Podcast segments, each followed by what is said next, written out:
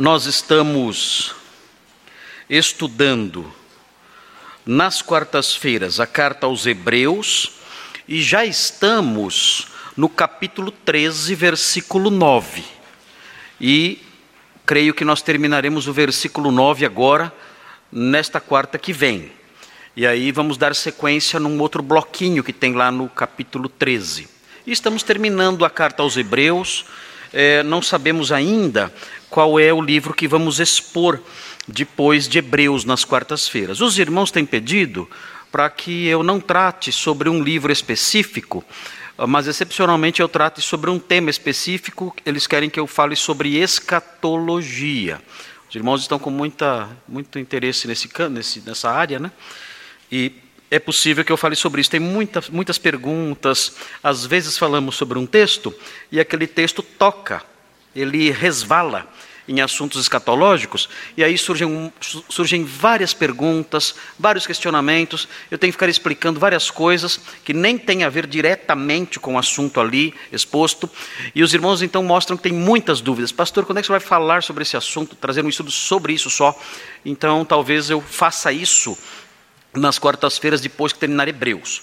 Então temos caminhado nas quartas-feiras em Hebreus, irmãos, eh, tem vindo um grupo bom nas quartas-feiras, uh, de 40 a 60 pessoas vêm nas quartas-feiras, é um grupo bom, e temos estudado assim. Nos domingos pela manhã, nós terminamos agora as palestras sobre eh, pureza moral, eh, as, as, palestras que eram alternadas, né, com, os, com os, eh, os diversos pastores. Só que a minha palestra eu não acabei domingo passado. Então eu continuei hoje e vou continuar por mais um tempo falando sobre esse assunto. Aí vamos voltar para Atos dos Apóstolos e dar sequência aí em Atos dos Apóstolos, que também está lá aguardando a gente continuar. É muita coisa para a gente estudar, né? Muita coisa. E no domingo à noite nós refletimos sobre Gênesis. E estamos caminhando, já estamos no capítulo 32 de Gênesis. Gênesis tem 50 capítulos. Nós estamos no 32, já passamos da metade já, e logo logo a gente acaba. Logo logo termina o livro e aí vamos ficar com saudades de Gênesis, né? Aí quem sabe é, no futuro teremos saudades de Gênesis. No capítulo 32, os versículos 1 a 21, os irmãos devem se lembrar, os versículos 1 a 21 de Gênesis 32 falam sobre cinco medidas de proteção que Jacó tomou em face da iminência do encontro com o seu irmão Esaú. Ele sabia que Esaú, quando ele fugiu para Padã Arã, ele sabia que Esaú queria matá-lo. E Esaú tinha dito: quando meu pai morrer, e não vai demorar muito, no final demorou. Demorou bastante o pai dele morrer. Mas ele pensou assim: o meu pai se aproxima o dia da morte do meu pai, esse dia está se aproximando. Quando o meu pai morrer, eu vou matar Jacó, meu irmão. Porque ele, ele roubou a minha bênção, ele enganou meu pai cego e roubou a bênção, e eu fui prejudicado com isso, ele vai pagar caro por isso. Então Jacó fugiu para Padã e ficou 20 anos lá. 14 anos trabalhando por suas duas esposas e mais seis anos trabalhando pelo seu patrimônio. E agora ele está voltando. E nós estamos no capítulo 32 vendo ele voltar. É o trajeto dele. E ele está com medo, porque o seu irmão, eh, Esaú, está vindo ao seu encontro, com 400 homens. Então ele está apavorado. Ele não sabe o que vai acontecer. Porque ele sabe, ele só se lembra disso. Do seu irmão dizendo: Eu vou matar meu irmão Jacó. E eu não, eu não vou deixar isso passar direto, passar batido, como dizem os jovens. Né? E ah, Esaú era um homem de armas, nós aprendemos isso em Gênesis. Ele era um, ele era um valente caçador, ele sabia manusear a lança, a, o arco e flecha, ele sabia manusear as armas, certamente a funda, ele sabia usar essas coisas todas. E Jacó não, Jacó não era um homem violento, Jacó, Jacó era um homem caseiro. Então ele está muito assustado e com muito medo. Então existem alguns, algumas medidas que ele toma aqui, são cinco medidas que ele toma, que são descritas até o, versículo, até o versículo 21. Nós vimos a primeira delas, que não foi uma medida que é, ele tomou, mas uma medida que nós vemos presente nos versículos 1 e 2, que é a escolta dos anjos. É uma medida que Deus tomou. Mas as outras quatro são medidas que ele próprio tomou. É, nós já estudamos já a segunda medida, que foi o envio de uma mensagem de paz. Ele enviou uma mensagem de paz para seu irmão, mas não obteve resposta. Só obteve uma notícia. Olha, o seu irmão está vindo ao seu encontro com 400 homens. Ele não obteve nenhuma resposta, só essa notícia. Aí o medo cresceu. Aí aumentou. Não falou nada. Juntou um exército e está vindo ao meu encontro? Meu Deus, vai ser um massacre. Então, ele tomou essa medida, não funcionou aos olhos dele. A terceira medida que ele tomou foi a divisão da caravana. Ele, apavorado, ele tinha uma grande caravana, ali com servos, sua família, seus bens. Ele dividiu a caravana em dois bandos, como é. Um, ou dois acampamentos, como é a palavra usada aqui. Ele é, dividiu, dizendo: se atacarem o primeiro bando, o segundo bando tem chance de escapar. Eu acho que isso é uma doce ilusão. Uma doce ilusão. Porque, irmãos, 400 homens armados, uh, para alcançar o segundo bando em fuga, integrado por mulheres, crianças, ovelhas, bois, vacas, irmãos, até eu alcanço um bando desse. Até eu alcanço um bando assim. Então, uma medida ingênua, mas ele pensou: alguma chancezinha, uma pequena chance, o segundo bando pode ter.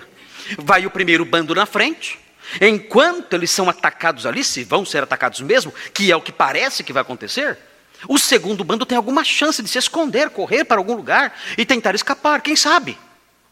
Não sabemos, mas vamos fazer isso. Ele fez isso, dividiu a caravana em dois bandos. Uh, e na sequência da leitura, nós chegamos à quarta medida que ele tomou. E a quarta medida é a medida que estamos estudando. Qual é essa medida? A súplica por livramento. Ele para e ora a Deus. E nós estamos estudando essa súplica. É uma súplica muito linda, é uma súplica muito instrutiva.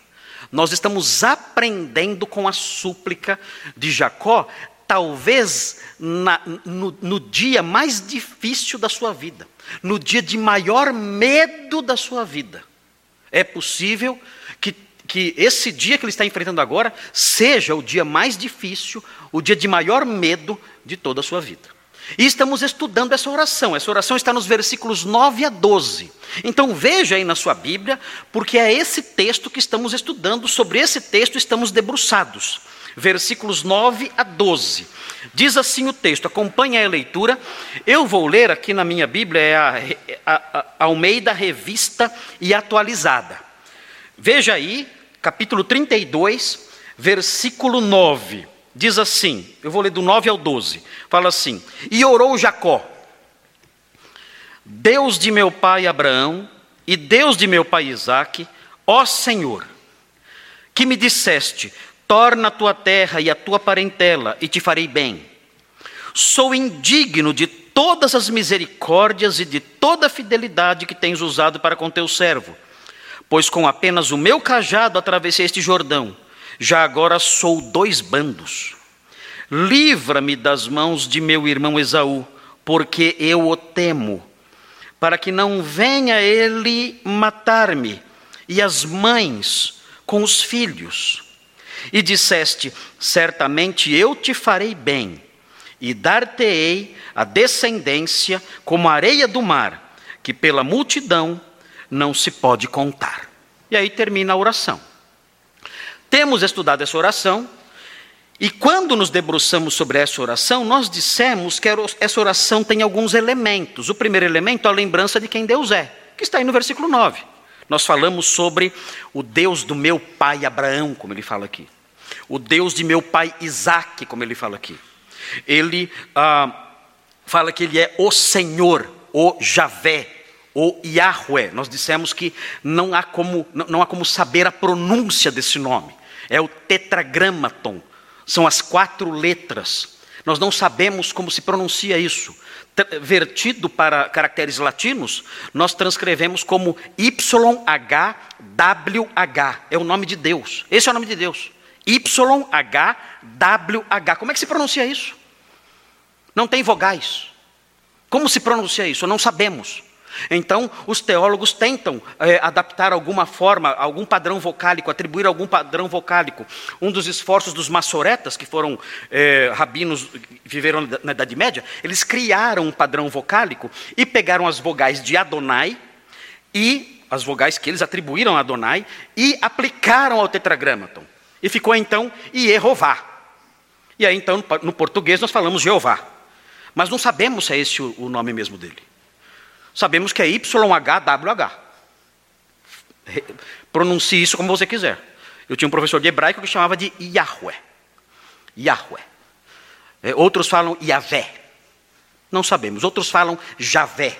E outros falam Jeová. Não sabemos. Mas o, o fato é que esse nome é o nome do Senhor como Deus do pacto, o Deus da aliança. Então, Jacó, ele clama ao Deus da aliança, o Deus que fez promessas, o Deus de Abraão, que é o Deus que fala, o Deus que promete, o Deus que protege, o Deus de Isaac, que prepara lugares largos para a habitação dos seus, dos seus servos, e o Yahweh, o Javé, aquele que é o Deus da aliança, o El Elion, o Deus altíssimo que controla os céus e a terra. E nós falamos sobre isso quando falamos sobre o primeiro elemento, a lembrança de quem Deus é. Depois, no versículo 10, nós falamos é, que um outro elemento é a, é a lembrança de quem ele próprio era. Ele fala: Eu sou indigno, ou seja, eu sou pequeno demais. E ele falou, e ele então se lembra de quem ele era, de que tudo que ele tinha ele recebeu das mãos de Deus, que ele, ele, ele era alguém dependente, pequeno e dependente, que tudo que ele tinha foi resultado da graça de Deus sobre ele. Ele fala sobre isso, e nós falamos sobre isso também, tentando quebrar a mentalidade que existe no meio evangélico moderno, que não se cansa de inventar mentiras. O meio evangélico é uma máquina de invenção de mentiras, é assustador. O meio evangélico é a máquina atual que mais inventa mentiras. Nunca existiu isso uma máquina tão produtiva de mentiras como o meio evangélico nos dias atuais. É assustador. E o meio evangélico nos dias atuais, nessa máquina constante de invenção de mentiras, diz, ensina que você é alguém maravilhoso. Deus ama você porque Ele admira você. Ele olha para você, ele fica admirado, ele suspira de paixão, de admiração, tamanha a sua beleza, a sua virtude, a sua perfeição. Você, quando Deus olha para você, você é tão perfeito quanto Jesus, eles dizem. Falam isso. Meu Deus. Nós aprendemos que isso é mentira. Deus nos ama porque tem pena de nós. O seu amor por nós não está baseado em sua admiração. Seu amor por nós está baseado na sua misericórdia não na sua admiração. E aprendemos isso na oração de Jacó também. E agora, então, nós chegamos num terceiro elemento dessa oração que é extremamente importante: a lembrança da gravidade da situação. Nesse versículo, versículo 11, que está diante de nós aqui, nesse versículo, nós nos deparamos com esse outro componente da oração de Jacó ele expõe diante de Deus a gravidade da situação. Irmãos, o texto no português não deixa muito claro isso, mas os irmãos verão o modo como ele pinta o quadro que está diante dele aqui. Esse homem está apavorado, ele está desesperado. Essa é a oração da pessoa que não, não vê mais saída, não sabe mais o que fazer. É a oração da pessoa que não tem pensamento para mais nada. Ele não tem pensamento para mais nada. Ele está tão apavorado, tão assustado, que ele, ele não consegue concentrar seu pensamento em outras coisas. E é o que nós percebemos aqui nesse texto, é o que nós percebemos nas palavras, no modo como as coisas foram construídas no versículo 11.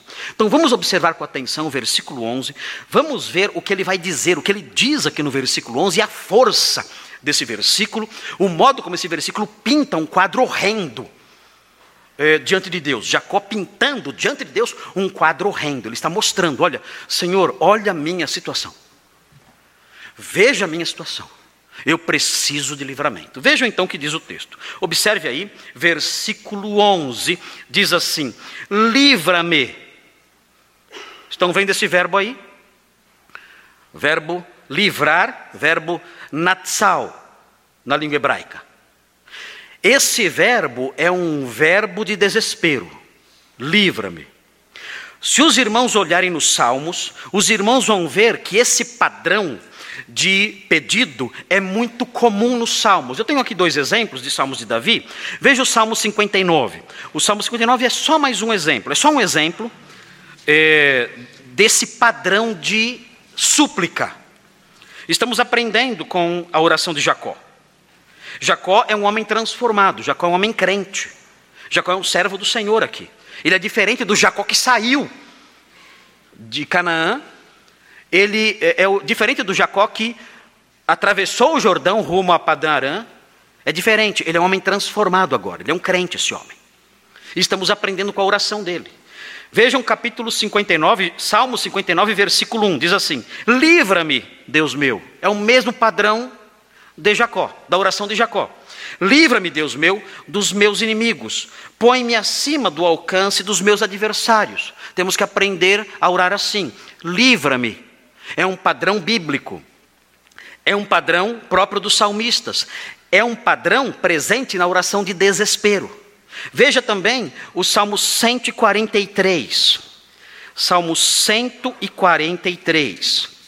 Vejam o que diz o Salmo 143, no versículo 9. Diz assim: Livra-me, Senhor, novamente o verbo natsal, Livra-me, Senhor, dos meus inimigos, pois em ti é que me refugio. Então, esqueça as bobagens sobre oração que temos por aí. Está amarrado. Essas bobagens que inventaram. Eu não aceito. Eu determino. Tolices. Invenções diabólicas. Mentiras. Joguem tudo isso no lixo. Nada disso presta. Tudo isso não passa de invenções, superstições, em que a pessoa expressa a sua falta de conhecimento de quem Deus é e de quem Ele próprio é. Ninguém aqui tem autoridade para dizer eu determino, eu faço isso, eu faço aquilo, eu ordeno. Ninguém tem essa autoridade aqui. Ninguém. Nós somos servos humildes do Senhor, dependentes dEle. E nós oramos como? Nós oramos assim. Diante do desespero, diante do medo, diante dos problemas, nós dizemos: livra-me, Senhor. Agora notem, voltando ali para o texto de Gênesis 32, o texto diz: livra-me, e esse verbo livra-me, que se torna um padrão de oração, inclusive na poesia hebraica, inclusive no livro dos Salmos, se torna um padrão de oração. Esse verbo está relacionado ao livramento de, um, de alguém ou de uma ovelha, por exemplo, ou de um outro animal, da boca de uma fera. Esse é o modo como o verbo é usado.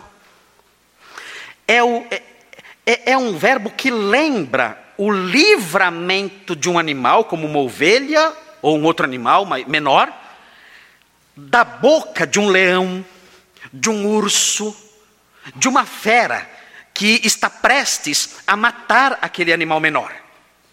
Os dentes dessa fera já estão cravados na carne daquele animal menor. Então, é um verbo que sugere um livramento de alguém que está na iminência de ser morto. Não é o livramento de um medo hipotético. Não é, não é um pedido de livrar de uma hipótese. Não é um pedido em face de um perigo que eu já estou sentindo. Eu já estou sentindo os dentes do leão na minha carne. É a oração da pessoa que está no mar e ela já sente a mordida do tubarão nas suas pernas. Como é a oração dessa pessoa? Ela não está pensando, Senhor, livra-me dos tubarões, sem ver nenhum tubarão. Não é isso. Não é o pedido, livra-me, ao Senhor, dos tubarões. Não estou vendo nenhum tubarão, mas, Senhor, livra-me dos tubarões. Não, não é isso. É o livra-me de alguém que já sentiu a mordida. Queridos, isso é aterrador. É o clamor de quem já sentiu os dentes entrando na carne. A pessoa já não tem mais esperança praticamente nenhuma. Se os irmãos olharem o exemplo desse verbo em 1 Samuel 17, vejam como o quadro que Jacó pinta é um quadro realmente desesperador. Vejam 1 Samuel 17. 1 Samuel 17, vocês vão encontrar o mesmo verbo aí. Para vocês terem uma ideia, para criar na mente dos irmãos a imagem correta. Quando, a, quando o verbo natsal, o verbo traduzido aqui como livra-me, aparece, isso deve criar na mente dos irmãos uma imagem mental. Uma, uma imagem eh, de livramento específica. E essa imagem de livramento não é, como eu disse, de alguém que entra na floresta e fala: Ó oh, Senhor, livra-me de eventuais feras que apareçam. Não. É o pedido de livramento de quem o leão já atacou. O leão já está te mordendo. Os dentes do leão já estão no seu pescoço. É a oração dessa pessoa. Como você acha que alguém assim ora? Como você oraria sentindo os dentes do leão já entrando no seu pescoço? Dá para imaginar isso? É assustador. É a oração do homem em pânico, que está vendo a sua esperança se desmanchar. Vejam 1 Samuel 17. Davi usou esse verbo quando ele conversou com, com eh, Saul para explicar o que ele tinha feito com algumas feras que atacaram seu rebanho. Ele diz em 1 Samuel 17, 34. Ele diz assim: vejam aí o que diz o texto.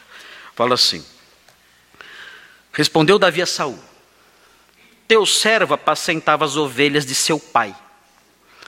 Quando veio um leão ou um urso e tomou um cordeiro do rebanho. Eu saí após ele e o feri. E, vejam, livrei, verbo natsal. Livrei o cordeiro da sua boca. Levantando-se ele contra mim, agarrei-o pela barba e o feri e o matei. Esse era, o, esse era Davi, né? um jovenzinho corajoso. Né? Diferente de um. Bom, deixa para lá. Enfim, Uh, mas era Davi era um jovem corajoso. Né? E ele faz isso. E é interessante, o que é interessante é o verbo que ele usa. Eu livrei o cordeiro. Eu livrei esse, essa ovelhinha. Essa ovelhinha já estava na boca do leão. Essa ovelhinha já estava na boca do urso. E eu livrei. Quando nós olhamos então para Gênesis 32, é com isso que nós nos deparamos, com essa realidade. Jacó sente já a sua situação como uma situação em que não há esperança. Ele já percebe os dentes do seu irmão cravados nele. E ele está super assustado ele está em pânico, não é um medo normal. Você, você tem que olhar para essa oração como aquela oração que nós fazemos quando realmente estamos muito, muito, muito assustados. Não é o medo de possibilidades, não é o medo de eventuais problemas, não. É o medo de alguém já na boca do leão já sendo mordido, já sendo devorado. Esse é o medo presente aqui. E isso se torna ainda mais evidente pela frase que vem a seguir. Qual é a frase que vem a seguir? Vejam, o texto diz: Livra-me das mãos do meu irmão. Das mãos? Sim. Eu já estou nas garras dele. Ele é uma fera, ele é como um grande leão, ele tem aí um grande exército vindo na minha direção, eu já estou nas garras dele, eu já sinto já os seus dentes nas, na minha carne, eu não tenho o que fazer. Ele pede esse livramento, porque ele, ele sabe que já está nas mãos de seu irmão, já está nos dentes de seu irmão, ele não tem a menor chance de escapar. Como nós vimos, ele, no capítulo 32, versículos 7 e 8, ele dividiu a caravana. tentando fazer alguma coisa. Mas, irmãos, como eu disse no começo, era uma atitude, uma medida. Irmãos, desculpem, até uma medida ingênua, inócua. Imaginem, 400 homens de guerra. Uh, como, eles, como eles escapariam? Para onde eles iriam correr? Ok, o segundo bando foge. Ok, por quanto tempo? Por quanto tempo esse segundo bando foge? Que, que chances esse segundo bando tem? Jacó não é tolo, ele sabe. Ele sabe que suas chances são praticamente zero. Ele sabe que está nos dentes da fera. Ele sabe que está nas garras de um leão. E ele prossegue: Livra-me das mãos de meu irmão, porque eu o temo. E aqui nós vemos um menino falando. Porque eu estou com medo. Eu estou com muito medo. Jacó já tinha estado com medo antes. Os irmãos que têm acompanhado a história de Jacó, e nós temos falado sobre a história de Jacó já há bastante tempo, vamos acompanhar a vida de Jacó até o final aqui em Gênesis. Ele é talvez o principal patriarca aqui. O livro de Gênesis vai se ocupar bastante da vida dele. Mas sabemos que Jacó, no seu trajeto de volta, saindo de Padã Arã e indo para Canaã de volta, ele já sentiu medo. E os irmãos devem se lembrar de quem ele sentiu medo. Os irmãos devem se lembrar que quando ele fugiu de Padã Arã, às escondidas, ele fugiu às escondidas porque ele tinha medo. Por que ele tinha medo de Labão? Qual era a razão dele ter medo de Labão? Se os irmãos virarem a página da Bíblia, apenas uma viradinha da página, os irmãos podem ver no capítulo 31, o versículo 31. Vejam por que ele teve medo. Ele fala assim: Respondeu-lhe Jacó, aqui é Jacó falando com Labão, isso aqui já aconteceu, já estamos bem à frente na história. Ele respondeu a Labão, diz assim: Respondeu-lhe Jacó, porque tive medo. Labão perguntou: Por que você fugiu? Por que você foi embora às escondidas e não deixou nem que eu beijasse as minhas filhas e os meus netos? Por que você fez isso? E Labão tinha saído após ele com um bando também.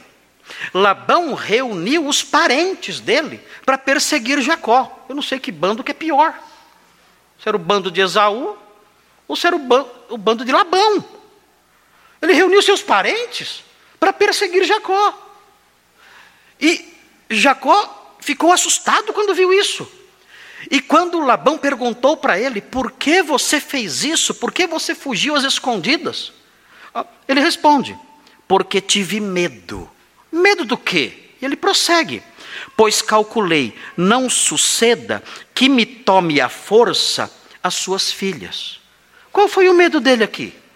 Ele pensou: Labão vai se aproximar de mim com o seu bando de parentes, todos do lado dele, porque eu sou um estrangeiro. Eu entrei para a família, mas eu sou de fora.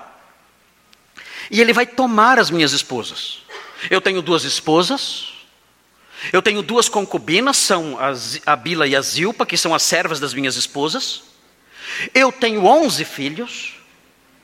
Eu tenho rebanhos. Eu tenho tudo isso. E Labão vai tomar tudo de mim, levar de volta para Arã e mandar eu embora sozinho. Esse é o meu medo. Ele disse para Labão: É disso que eu tinha medo. Eu tinha medo que você tomasse tudo de mim levasse tudo embora. E Labão, nós aprendemos no texto, Labão realmente pensava que tudo era dele. Labão disse isso para ele: olha, os filhos são meus, as filhas são minhas, os netos são meus, o rebanho, tudo é meu. Ele disse. Ele entendia assim mesmo. Então o medo de Jacó, na época que ele encontrou com Labão, fazia sentido. Era um medo dele perder tudo. Mas agora, irmãos, agora, o seu medo é diferente. Agora, o seu medo é muito maior. O medo agora, os irmãos podem ver aí no versículo 11 do capítulo 32, o medo é de um massacre. É diferente do medo que ele tinha de Labão.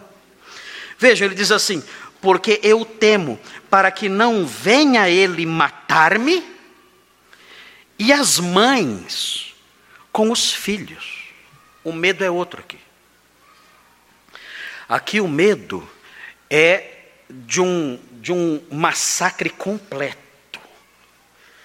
Ele imaginou Esaú chegando, homem violento que era, homem de armas, e executando seu irmão, como havia prometido 20 anos antes, e não somente isso, mas matando suas esposas, suas concubinas e seus onze filhos pequenos. Ele disse: O meu irmão vai fazer isso. Vai ser um massacre. Ele vai matar todo mundo. E eu estou nas mãos dele. Não há, não há como escapar disso. Eu já sinto seus dentes, eu já estou nas suas garras. Eu não tenho como escapar. Essa é a situação desse homem. Essa é a situação desse homem que diz: Eu o temo. Versículo 11 destaca isso. Eu o temo. Eu estou com medo. Agora, notem bem, queridos. Essa oração, nesse ponto, quando ele diz eu o temo, nós vemos aqui a fragilidade desse homem numa situação realmente singular. Nós talvez nunca tenhamos passado pelo medo de um massacre, nosso e da nossa família. Talvez não saibamos o que significa isso. Medo de ser massacrado por um bando de 400 homens de guerra. Talvez nunca passemos por isso, nunca tenhamos passado e nunca passaremos por isso. Mas era um medo real e ele fala isso. Eu tenho medo, eu estou com medo.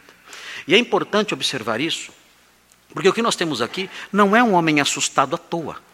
É um homem assustado diante da possibilidade de um massacre. E notem, é um homem com medo, dizendo que tem medo, e é um homem rude até, por assim dizer. Um homem duro. Nós não estamos aqui falando de um homem frágil. Lembrem-se, ele trabalhou 20 anos duramente. Ele fala que ele varava noites na geada.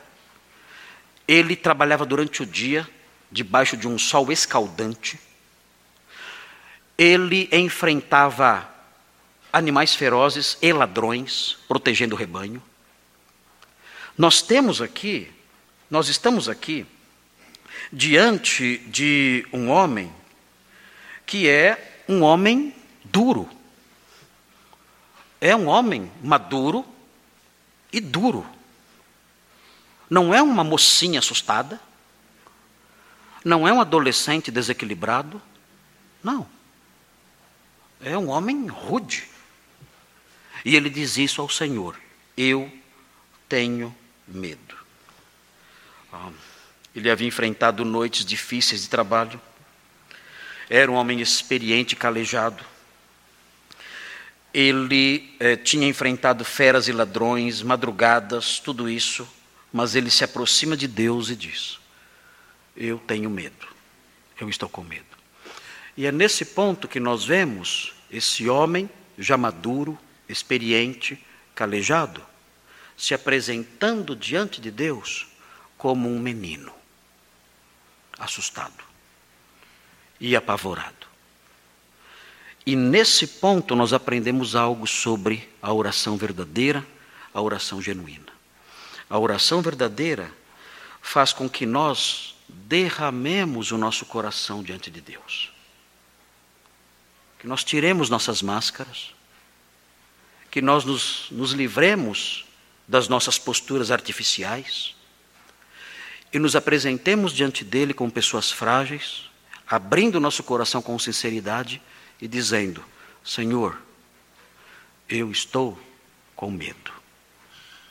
E o que é interessante observar é que eh, quando nós fazemos isso, a, a, a palavra de Deus nos instrui, dizendo que quando nós fazemos isso, nós passamos a conhecer uma outra dimensão da nossa vida cristã. Todos nós aqui, talvez a maioria aqui, sejamos crentes. Nós conhecemos Jesus como nosso Salvador.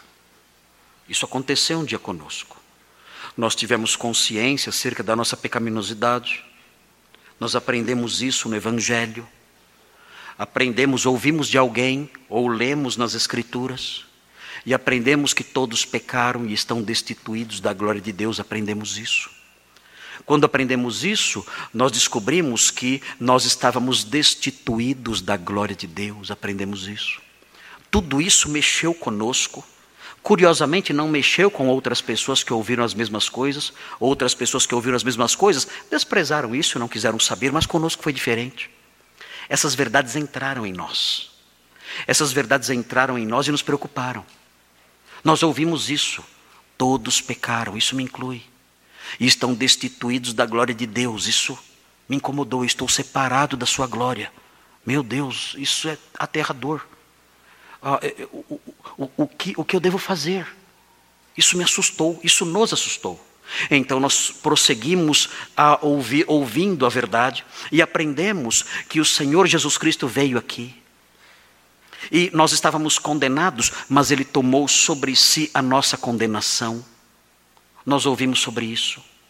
Que Ele tomou o nosso lugar como condenados que éramos, Ele tomou o nosso lugar e Ele sofreu a execução da pena em nosso lugar. Aprendemos isso. Aprendemos que Ele é o nosso santo e divino substituto. Aprendemos isso.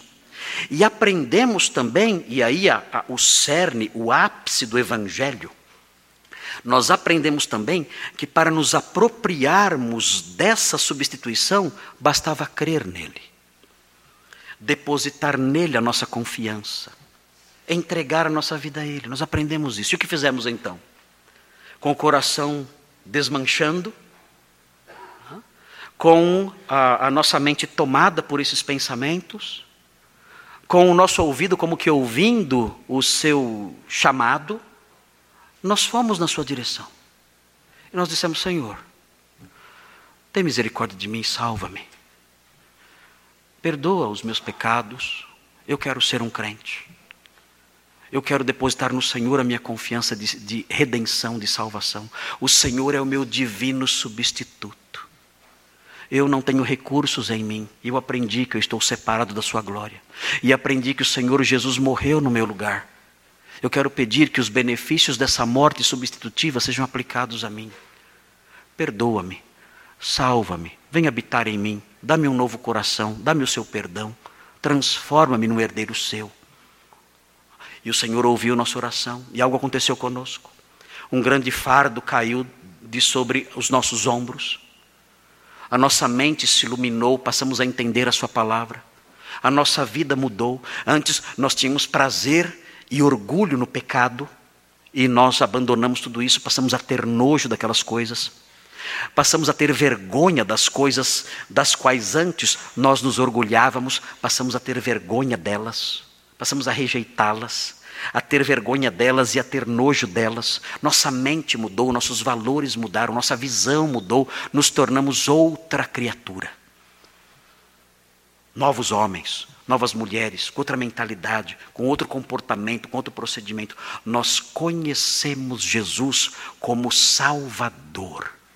Nós o conhecemos assim. Em face do Evangelho, em face da mensagem de salvação, quando essa mensagem entrou em nós e ouvimos Sua doce voz a nos chamar, a Sua luz rompeu a nossa cegueira. O seu grito rompeu a nossa surdez. O seu toque afugentou a morte que havia em nós. E nós então ouvimos, vimos, sentimos e o seguimos e nunca mais fomos os mesmos.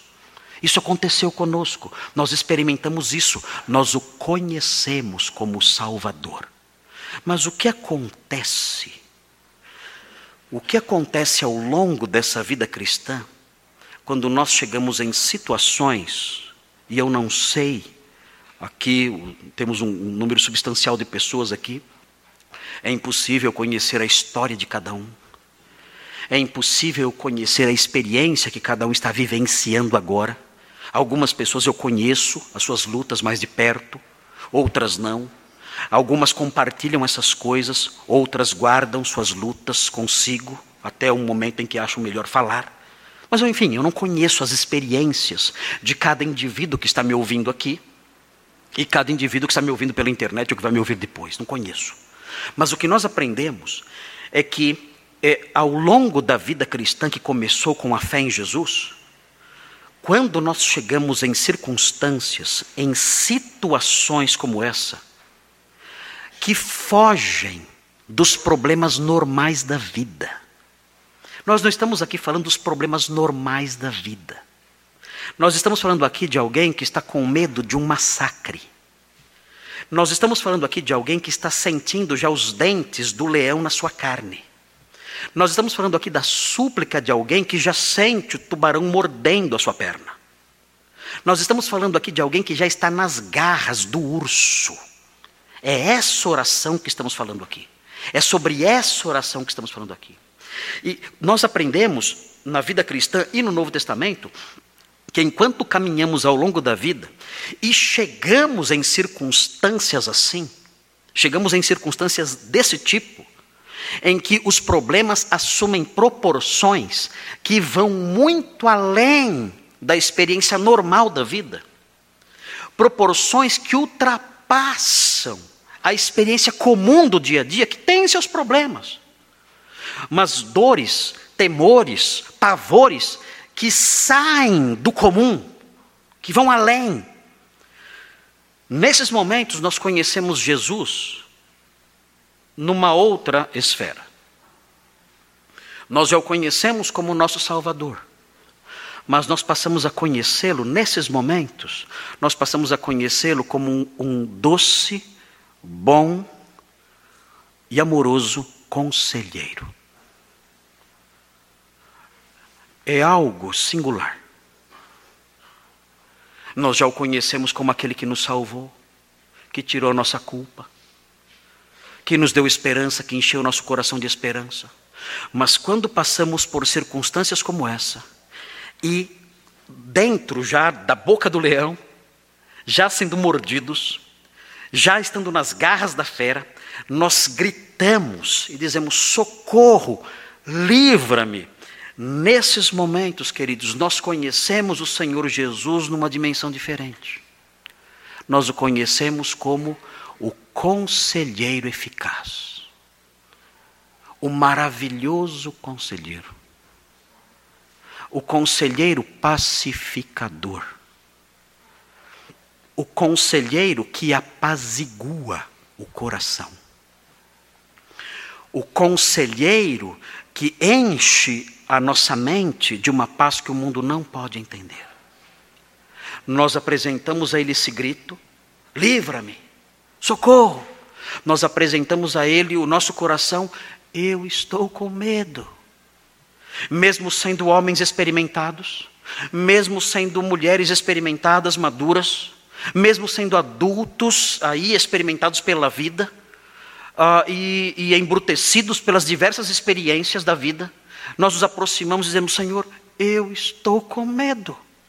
E quando dizemos isso e derramamos diante dele o nosso coração, nós conhecemos essa dimensão maravilhosa do nosso Redentor, o maravilhoso conselheiro, capaz de apaziguar a nossa alma, capaz de apaziguar a nossa mente, capaz de plantar no nosso coração uma paz que o mundo não pode entender.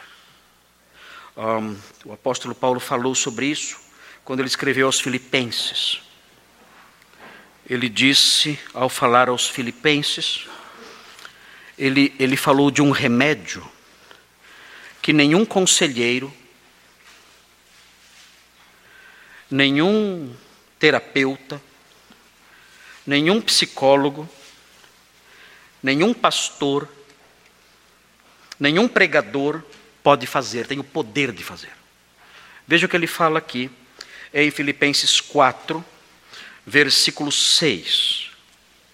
Ele fala dessa experiência ele fala desse conhecer o Senhor como aquele que apazigua o coração. Ele diz, Filipenses 4, 6. Não andeis ansiosos de coisa alguma, ele diz. Ou seja, apaziguem o coração de vocês. Vocês estão com um medo que vai além do normal. Vocês estão assustados com um problema que ultrapassa a experiência comum da vida. Pois bem, Não andem ansiosos, temerosos, apavorados, assustados, com medo. Não façam isso. Em tudo, porém, em vez disso, em tudo, porém, sejam conhecidas diante de Deus as vossas petições, pela oração e pela súplica, com ações de graças. Que nós temos aqui a súplica de Jacó. Senhor, eu não sou digno, e o Senhor me deu tantas coisas. Eu cruzei o Jordão com o meu bordão, e agora eu sou dois bandos. Tudo que eu tenho veio das Suas mãos, tudo. Eu te agradeço, eu te agradeço. E agora, Senhor? Agora, eu quero expor ao Senhor a minha súplica, a minha petição, porque eu estou com medo. Livra-me dos dentes dessa fera que já me pegou. Livra-me das garras desse homem que já me agarrou. Livra-me disso. O texto diz que temos que apresentar essa súplica a Deus, é a súplica de Jacó. E o texto prossegue e diz, e fala sobre a experiência que ah, conhece aquele que faz essa súplica, a súplica de Jacó. O texto diz, e a paz de Deus. Notem, é, é, é uma paz que procede dos céus. Não é uma paz racional. Não é uma paz com base em argumentações. Não é uma base com, não é uma paz com base nas circunstâncias que observo à minha volta, não é isso. É algo sobrenatural. É algo de origem divina. O texto diz: "E a paz de Deus, que excede todo entendimento, não há como explicá-la. Não há como alguém dizer, olha, é, nós temos teorias que explicam o porquê essa pessoa está enfrentando tudo isso tranquilamente. Ah, ah, não há teorias, não há razões uh, que possam ser explicadas pela nossa mente, com as nossas palavras, com os nossos raciocínios. O texto diz: é uma paz que excede todo entendimento.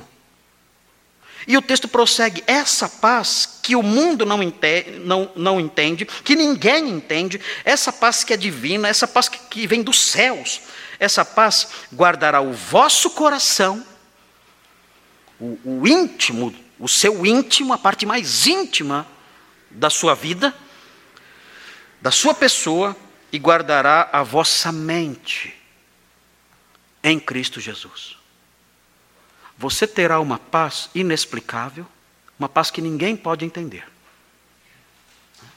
E essa paz vai guardar o seu coração e os seus pensamentos, os seus sentimentos e o seu intelecto, a sua mente. Vai guardar tudo isso.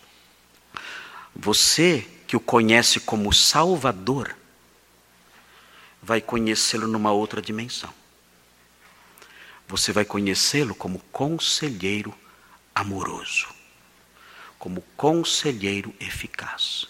O que ele vai fazer em você, nenhum pastor consegue fazer, nenhum pregador consegue fazer, nenhum conselheiro consegue fazer, nenhum terapeuta consegue fazer, nenhum psicólogo consegue fazer, nenhum remédio consegue fazer. Ele vai guardar o seu coração e a sua mente com uma paz sobrenatural que ninguém pode entender. Como ele faz isso? Jacó mostra a oração que produz isso. Jacó apresenta suas ações de graças. E ele então derrama o seu coração diante de Deus. Ele diz: Estou com medo, socorro. Estou com medo, livra-me. A situação que eu vivo é uma situação sem saída. A situação que eu vivo, eu já estou na boca do leão. Eu já estou nas garras do urso.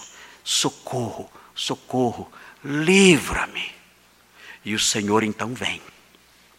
O Senhor que um dia eu conheci como Salvador, se apresenta a mim de modo especial.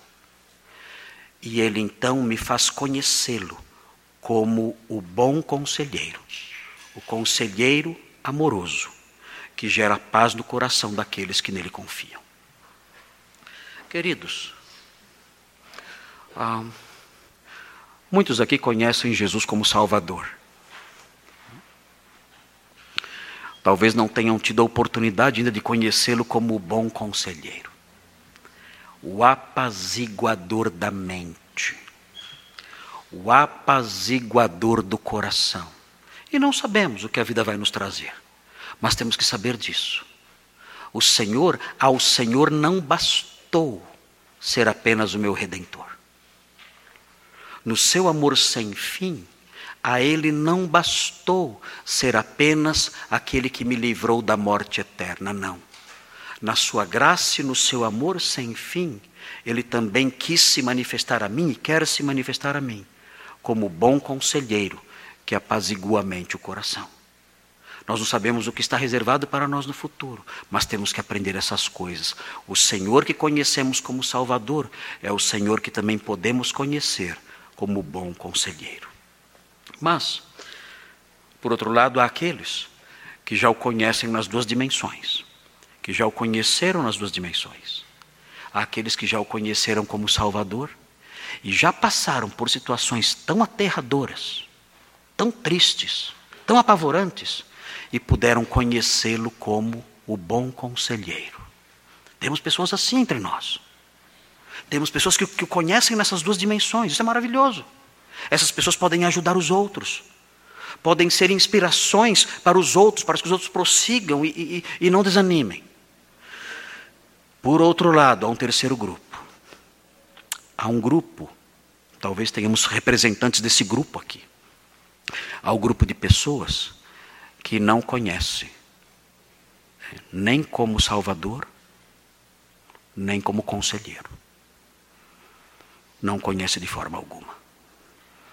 Há pessoas assim. E quão triste é a vida de alguém assim. Aquele que não conhece Jesus, nem como Salvador, nem como conselheiro, tem em si, plantado dentro de si, a terrível infelicidade e desesperança. É alguém que não tem nada. Ele não tem um salvador, ele não tem um conselheiro, ele não tem nada. Ele é um deserto, ele é vazio, ele não tem nada. Ele imagina que ele é o salvador dele. E ele imagina que ele pode buscar soluções para os momentos de angústia. Ele imagina essas coisas, bobagens. Ele, ele, ele bate em portas, em portas enganosas, para obter algum alívio, para obter algum conforto, para obter algum conselho, para obter alguma paz. Ele faz isso. Mas tudo inutilmente. É uma vida de busca inútil, constante, inútil e vazia. É alguém que não conhece Jesus, nem como Salvador, não tem esperança para ele. Não há esperança para essa pessoa. E não o conhece como conselheiro. Ele não tem elementos para enfrentar os momentos terríveis do leão, do urso, da fera. Ele não tem. Quão triste é essa pessoa. Quão infeliz é essa pessoa. É alguém que não tem nada. É alguém vazio, é um deserto. O que fazer? Nós que conhecemos a palavra de Deus, conhecemos o seu evangelho, nós temos um conselho para você, que não tem Jesus nem como Salvador, nem como conselheiro. Isso pode mudar hoje. Você pode se aproximar do Senhor hoje e dizer: Senhor, livra-me, livra-me de mim mesmo, livra-me da minha incredulidade livra-me do meu coração duro. O meu leão sou eu. O meu urso que me destrói, que crava os dentes em mim, sou eu. Livra-me de mim, da minha incredulidade, da dureza do meu coração. Livra-me do, do fato de te rejeitar, da minha rejeição orgulhosa. Livra-me de mim mesmo. Socorro Socorro, livra-me de mim mesmo, livra-me do meu coração duro, livra-me dessas coisas. Socorro, livra-me, salva-me.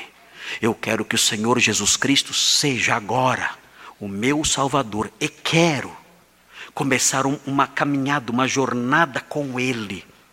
E quando chegar os momentos difíceis, eu quero conhecê-lo também como o conselheiro eficaz. Eu quero conhecê-lo plenamente, mas quero começar agora conhecendo como meu Salvador.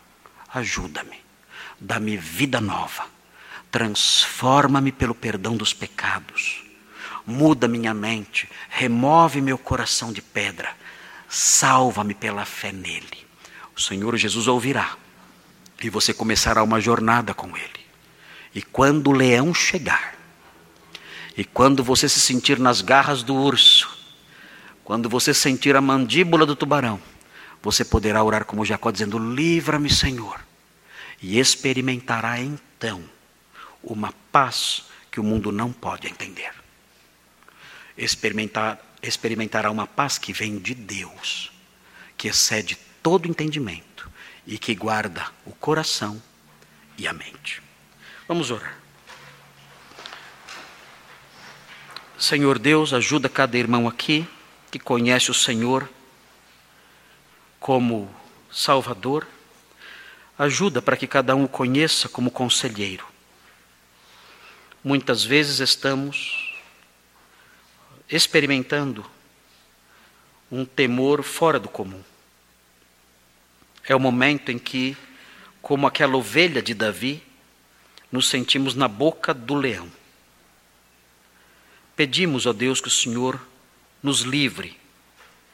E mais do que isso, pedimos que o Senhor apazigue o nosso coração com aquela paz que vem do alto, que o mundo não pode entender, que excede todo entendimento. Ajuda-nos, nós que somos crentes e conhecemos o Senhor como Salvador, ajuda-nos a conhecê-lo também como conselheiro. E pedimos por aqueles que não conhecem o Senhor nem como Salvador, nem como conselheiro.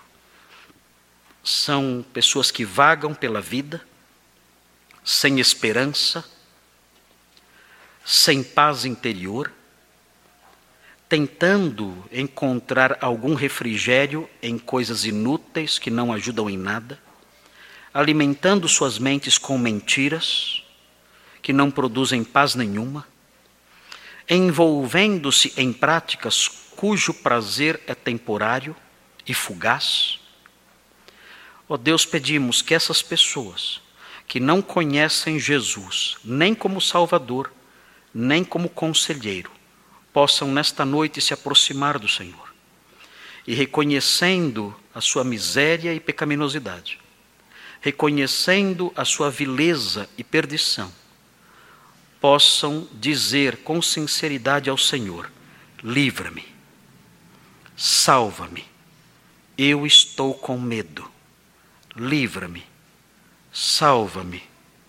E que essas pessoas possam ter hoje, ainda hoje, a inauguração de uma jornada com o Senhor, onde poderão conhecê-lo não só como Salvador, mas também como maravilhoso conselheiro. Pedimos que o Senhor realize essas coisas nesta noite aqui entre nós. E pedimos isso em nome de Jesus. Amém.